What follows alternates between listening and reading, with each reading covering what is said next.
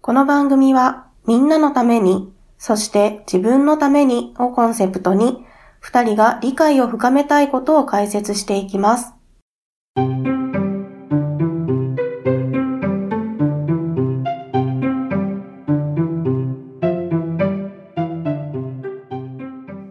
こんにちは、かいわれです。こんにちは、鬼おろしです。よろしくお願いよろししくお願いましす。ますさあ、今回もスイッチを紹介していきたいんだけれども、お、どんなスイッチでしょうどんなスイッチかを紹介する前に、一つ実験結果を紹介したくて、はい。えっ、と、ホテルで行われた実験があるのね。うん。バスルームにタオルを再利用するお願いをするカードを置いて、連泊する客がタオルを再利用するかどうかっていうのを確かめた実験なんだ。うん。で、一つ目の方法では、カードに環境保護に貢献するためにタオルの再利用をお願いしますっていう風に書いたのね。はい。まあ洗剤とかが使う量が減ってうん。環境に良いみたいな感じなんだろうね。うん。なるほど。で、そのカードを置いたところ、えー、49%の人が、お客さんがタオルを再利用したのね。はい。はい。ここで問題です。はい。このカードにとあることを付け足したら、タオルの再利用率が75%になりました。どんな文面を付け足したでしょうかえー、環境保護以外のことを付け足したってことやんね。うん。うんと、再利用すると、うん。え、待って、難しい。再利用すると、別に何でもいいんだよ。うん。なんか寄付してもらえるとか。 あー、なるほどね。確かにそういう方法もあるよね。で、正解はどんなことが書かれていたかというと、カードにはい。 75%の人がタオルの再利用をしています。環境保護に貢献するためにタオルの再利用をお願いします。あでした。ー、なるほど。これ聞いた時ちょっと笑っちゃったんだけど、まんまやね。まあこの75%って書いたから75%になったというよりは、うん。まあ多くの人が利用してるから、このお客さんも利用、同じように利用したっていう感じだね。なるほど、なるほど。はい。ということで、今回紹介するのはみんなのスイッチです。みんなのスイッチ。はい。可愛らしい名前ですね。可愛らしいけれども恐ろしいスイッチですかあらら。らら。どんなスイッチかというと、不確かな状況において、周りのみんながやっていると押されるスイッチうん、うん、です。うん。で、このスイッチが押されると、みんなと同じ行動をしてしまいます。はい。なんとなく、うん。うん。俺が思うに、えー社会心理学編で紹介する6個のスイッチの中で、おそらくこれが最も強力なスイッチだと思います。うーん。そんな気がする。では、詳しく教えてください。はい。このスイッチがどんなものかっていうのを見るために、もう一つ実験を紹介するね。はい。はい。これは、犬を怖がる3歳から5歳の子供たちに対して行った実験があります。うん。で、子供たちに、えー小さな男の子が犬と楽しそうに遊んでいる様子を毎日1日20分見せたのね。うん、そうすると、4日後に、毎日見せ続けて4日目に、えー子供たちの67%が部屋に誰もいない時に、自ら進んで柵を、えー柵で囲まれた遊び部屋に犬と一緒に入って、そこで犬を可愛がり、撫で回すようになったらしいんだうん。。おー。だから犬嫌いが治ったっていうことだよね。うん、そうね。さあ、この実験でわかることはいくつかあって、まず自分と同じような子供が犬を遊んでるのを見て、みんなのスイッチが押されて、犬への恐怖感がなくなったって考えることができるよね。うん。で、この実験、いろいろと追加の実験を行っていて、さっき言ったのは、えー、と、実際に犬と遊んでる場面を見せたんだけれども、実際に見せる必要がなくて、映像を見るだけでも同様の効果があるらしいです。うん。で、さらに、多くの子供たちが多くの犬と遊んでる場面を見せるのが最も効果的だったようです。うん。みんなのってところかしら。そうですね。で、このことを踏まえると、ちょっとあれっていうことが分かって、うん。あの、よく暴力的な場面がある作品を見た人は暴力的になるっていう主張があるじゃない、ああ、そうね。あるうね。ん。前俺これは間違いだと思ってたのね。いや、うんんなわけないだろって。うん、うん。 現実とそうよ作り物の区別ぐらいつくだろって思ってたんだけれども、この結果を見ると、この主張がある程度正しいっていうことがわかるよね。考えられなくはないというか、そううね。ん。うん。ちょっと省略するけれども、実際実験で確かめた論文もあるんだよね。あ、そうなんや。そう。でもちろん人が暴力的になるのは様々な理由があるとは思うんだけれども、この暴力的な作品を見たっていうことが引き金になる場合もあるっていうことがわかるよね。うん。だからちょっとこの、これを見たとき俺は目から鱗がちょっと落ちたな。ポロリとね。う。うんん。では、実際にどんな風に利用されているか、使われているかはい。っていうのを見ていきたいんだけれども、あの、バラエティ番組でさ、うん。挟まる笑い声あるじゃん。はいはい。あれって明らかに作り物の時あるじゃん。 うん、あるね。 あれはまさにみんなのスイッチを押そうとしているわけだよね。ああ、みんなが笑っってるから、あなたも笑ってね、みたいな感じのこと。あれはかなりわざと入れてるんだけれども、て、うんそれと同様に、あの、素人がインタビューに答えてる風の CM ってあるじゃん。うん。あ、あまりピンとこない。どんなん俺 YouTube の広告でよく見るんだけど、なんか一般の人が、うん。なんか商品使ってみて、あ、これいいですね、みたいなああ、感はじいはいはのい、ことをはい。言う CM。うん。 いや、ああれる素人なわけがないじゃん。そう ね。そうね。うんでも、実際に効果があるんだよね、あれは。うん。実際に芸能人っていう特別な人が使ってこれいいねっていうふうに言うよりは、自分たちに近い一般の人がいいねって言ってる方が効果的だっていうふうに考えられて作られてる CM ってことだよね。なるほどね。うん。何々さん、何歳そう。みたいな。 それそれ。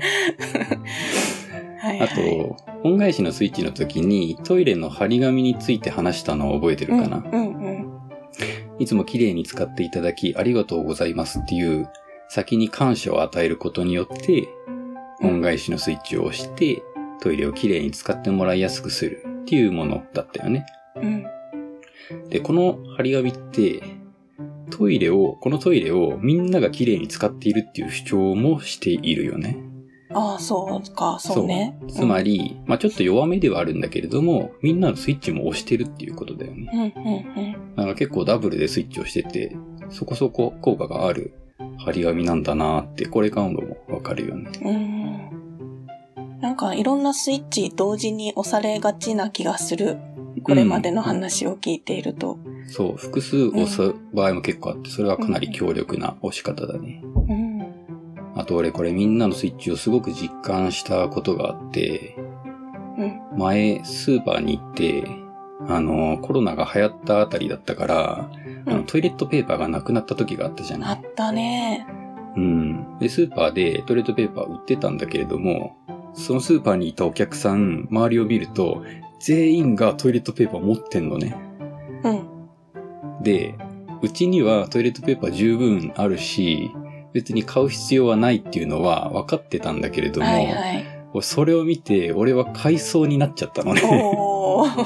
で、まあ、それは思いとどまってやめたんだけれども、その、このこ、自分の心の動きに結構驚いて、うん、うん、うん。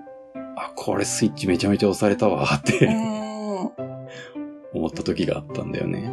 釣られちゃう時はあるよね。そまあ、釣られそうになるというかね。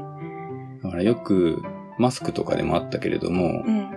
主張として、たくさんの人が買い占めって困っています。買い占めはやめましょうっていう、こういう報道あったと思うんだけれども、はいはい。これ実際買い占めを先導してるんだよね。逆にそうか。そう。みんながやってるからやめましょうっていうか、みんながやってるってことだからみんなのスイッチが押されちゃうんだよね。うん。だから、まあ、やるとしたら、ただ単純に買い占めはやめましょうっていうだけを言うんう。方がいいね。うん。だから結構周りにも、いろいろと、この例がね、いっぱいあってね、うん。気づくと怖いなーってそうね思っちゃう例だね。なんかある押されちゃった経験。 押されちゃった経験。うん。あ、でも具体的にこれっていうのが今すぐには出てこうへんけど、うんあの、それこそその、トイレットペーパーじゃないけど、うん。なんかみんなが買ってるものうーん。を見たり聞いたりしたら、やっぱり気になるのは気になってしまうから、うん、それはやっぱり押されかけてるのかもなってう思った。ーん、そうだよね。なんか買ってる人が多ければ多いほど、うんなんか焦りを感じるよね。うん。うん。あ、あと、うん。全然悪い意味じゃないんやけど、うん。なんか例えば SNS とかで、うん。みんなが同じものを食べてたりしたら、あ食べたくなるとか、興味を持つとか、あ、あるあるある。あれもそれかな。それだね。ううんうんん。うん。では、えっ、と、みんなのスイッチの特徴をね、いくつか話したいんだけれども、はい。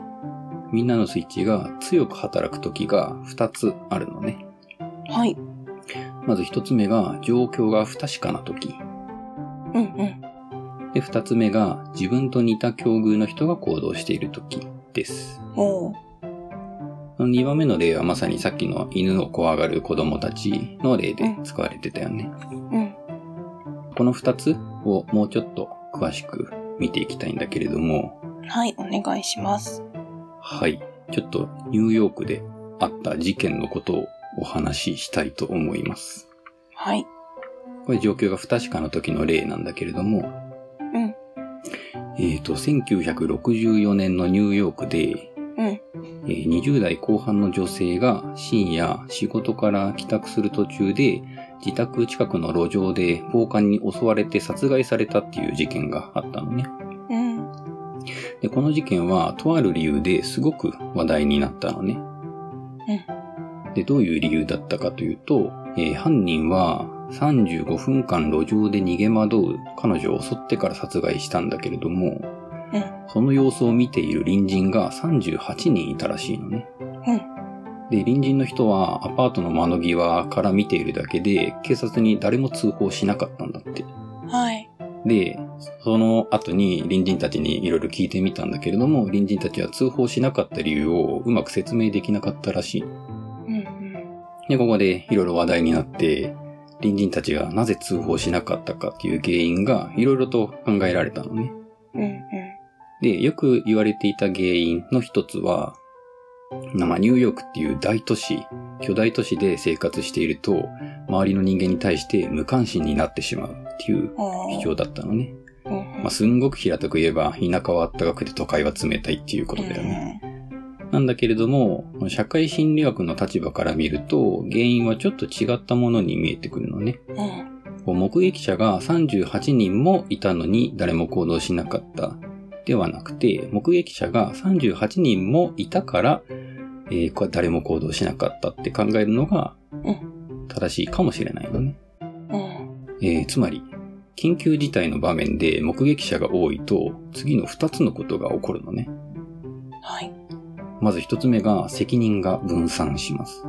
おうまあ、多分誰かが助けるだろう。もう助けを呼んだかもしれないっていうふうに思うってことだよね。うん。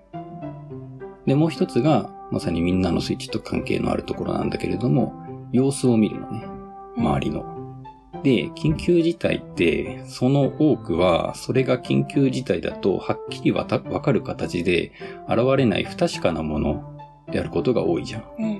例え例えば、うーん、夜、飲み屋で、飲み屋の前で人が倒れてるっていう時、なんか酔っ払って倒れちゃってるのか、本当にやばくて倒れちゃってるのかっていうのが、わかり、はわ、いはいからないよね。ば、うん。なんかこんな風に、パッと見ても、それが明らかに危ないっていうことがわからない時があるんだけれども、うんこういう不確かな時って、周りを見るじゃん。うん。で、周りも同じように、周りを、周りを見て様子を見ているわけだよね。うん。うん。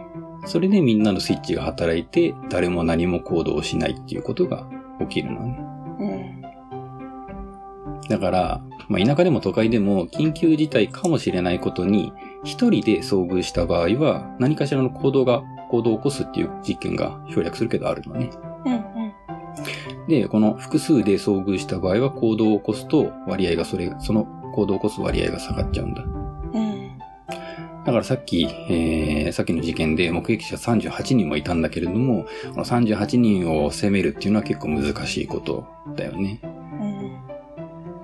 はい。ここから学べることはい。は、えーもしも自分に緊急事態が起きたとき、うん。まあ、例えば何かしらの発作が起きてしまって、すぐに救急車呼んでほしいとか、うんになったとして、周りに人がたくさんいるとき、どのように助けを求めるのが適切でしょうか意思表示はできる状態なんやんね。うん。うん。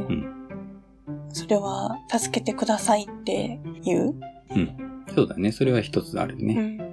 えー二つあって、えーこれが緊急事態であることをはっきりというう。ん。うん。そう、今みたいに助けてくださいっていうふうに言うだね。ただ、助けてくださいって言うだけでは、周りの人はお互いに見合って責任が分散してしまうので、うん。えーちゃんと指名をして助けを求めるっていうのが大事だね。だから、ああの、赤い服を着ているあなた、救急車を呼んでくださいみたいにはっきりと指名して言うっていうのが、一つの、えーやれることだね。はい。それでさ、一個思い出したんやけど、うん。あれ救命救急の、なんか資格みたいなのの講習があって、うん。それの時に、緊急事態になって自分じゃなくて、周りの人がうん行く時うんに、やっぱり、そこの誰々さん、救急車呼んでくださいとか、そこの誰々さん AED を持ってきてくださいとか、うんその名指しで指示することはすごく大事っていうのを学んだのを思い出しました。うん、あったよね。俺もそれを免許を取るときにさ、そういう講習があって、そういう風に指示された覚えがあるな。うん。だから、周りにいっぱいいるときは、指名ししないと厳しいっていうことだよね。うん。はい。これが、状況が不確かなときの例だね。はい。次に、自分と似た境遇の人が行動しているときに強く働く例を紹介したいんだけれども、はい。ベルテル効果ってニオちゃん知ってるかなもう一度お願いし ます。ベルテル効果。カタカナでベルテル。ウェルテル初めて聞いた。うんと、これは、えっ、と、18世紀にゲーテが若きウェルテルの悩みっていう本を出版したのね。あ、人の名前なのね。そう。はで、いどんな本のなのかっていうと、普通に小説なんだけれども、うん。えーウェルテルっていう男性が、とある女性に恋をしたんだけれども、あらそ。れがか叶わず、絶望して、最後には自殺してしまうっていう話なのね。うん。で、この本が当時結構ベストセラーになって、うん。でヨーロッパでは、ウェルテルを真似た自殺っていうのが相次いだらしいのね。ほう。で、カリフォルニア大学の社会学者のフィリップスっていう人が、この現象のことをウェルテル効果っていうふうに呼んだんだけれども、うん。この自殺に関するものを見たから、えー自分も真似て自殺するっていうことが、これが一般的であるかどうかをフィリップスが調べて、えっ、と、アメリカの1947年から1968年の自殺の統計っていうのを調べてみたらしいの。うん。うん。で、えー新聞の一面に自殺の記事が出た後、2ヶ月間は自殺の数が普段より平均で58人増えるっていうことが分かったらしいのね。うん。で、さらに詳しく見ると、若者の自殺を報じた直後は若者の自殺が増え、うん。高齢者の自殺を報じた直後は高齢者の自殺が増えるっていうことが分かって、うん。自分と似た人の行動を見ることによってみんなのスイッチが働いていると考えることができるよね。はい。このみんなのスイッチが最も強力だと思う理由はこれで、生きるか死ぬかっていう根本的な決定にまで影響してしまうんだよね。うん。で、これ今自殺についてお話ししたんだけれども、はい。犯罪の報道についても同様な傾向があるみたいで、うん。例えば放火の事件を大きく取り上げた後は放火が増えるとか、うん。う異ん。物混入の後は異物混入が増えるとか、うん。うん。そういうことが起きるらしいんだ。うん。だから負の情報を広めるときは、すごく注意しなくちゃいけないってことがわかるよね。そうやね。うん難しいところだよね。じゃあどうしたらいいのかっていうのが俺にはあんまりわからないところではあるんだけれども、まああんまりセンセーショナルにと扱うのではなく淡々と報道するのか、うん。もしくは負の情報は全く報道せず、だけど調べられるようにはしておくうん。うん。みたいな感じにするのがいいのかなとはちょっと個人的には思うんだけれども、うん。まあ多分そうしたらそうしたでなんでこれを報道しないんだみたいに騒ぐ人がいるよねって思うんだよな。そうなんよね。まあでもこれだけ情報が溢れてる時代やから、うん。まあ自分で見るものとかは選べるはずだけども、でも報道する側はそういうわけにもいかなかったりするもんね。う。うんん。さあではここから対策を話していきましょう。はい、お願いします。今ちょっと悪い面ばかり話したんだけれども、うん、みんなのスイッチ自体は別に悪いものではないのね。うん、うん。多くの人がやってることっていうのは、まあ、大抵の場合正しいじゃん。うん、で、これがあるおかげで山ほどある選択をある程度自動的に決定することができるのね。うん、うん。だから、みんなのスイッチっていうのは、いわば、こう、自動操縦装置なのね。ただ、この自動操縦装置が誤作動を起こしてしまうっていうことがあるっていうのがさっき紹介した例だね。うん、で、どういう時に誤作動を起こすかっていうのを知っておくことが対策となります。うん。はい。はい。まあ今紹介してきたことをまとめるような感じなんだけれども、うん、まずみんなのスイッチが意図的に利用された場合、えーさっきのテレビの CM とかだったり、桜だったり、ステマだったりによって、みんなのスイッチが利用されている時っていうのは、うん、うん。多くの場合は結構、それはわざとだなってわかる状況だと思うんだ。うん、あの、バラエティで入ってる笑い声とか、これ絶対入れてるだろうって思えるうん、うん。そうこねと。がほとんどじゃない。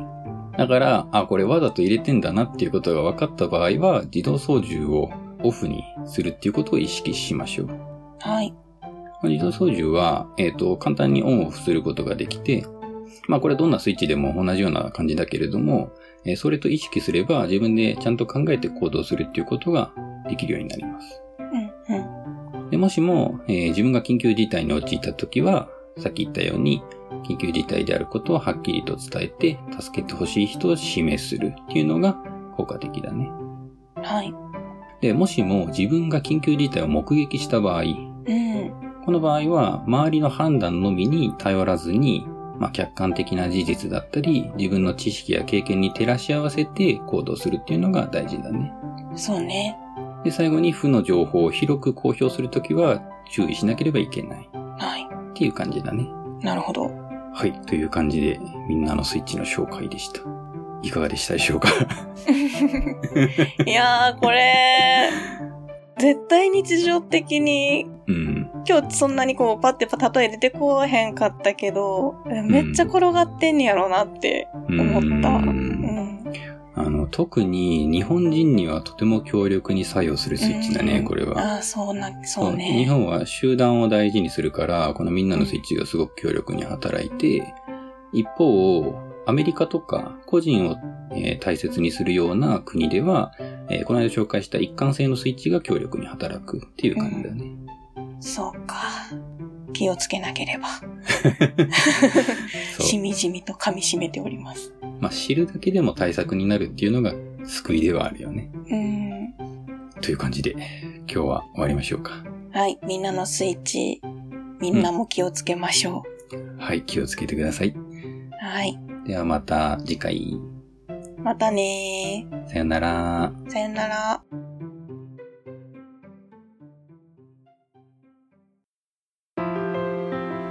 この番組はご意見、ご感想をお待ちしております。メールアドレスはローマ字で、まずは心からだ、アットマーク、gmail.com です。エピソードの概要欄にお名前だけで送れるメールフォームをご用意しています。ツイッターをされている方は DM でも結構です。また、ご感想は、ハッシュタグ、カタカナで、心からだをつけてつぶやいてください。お待ちしております。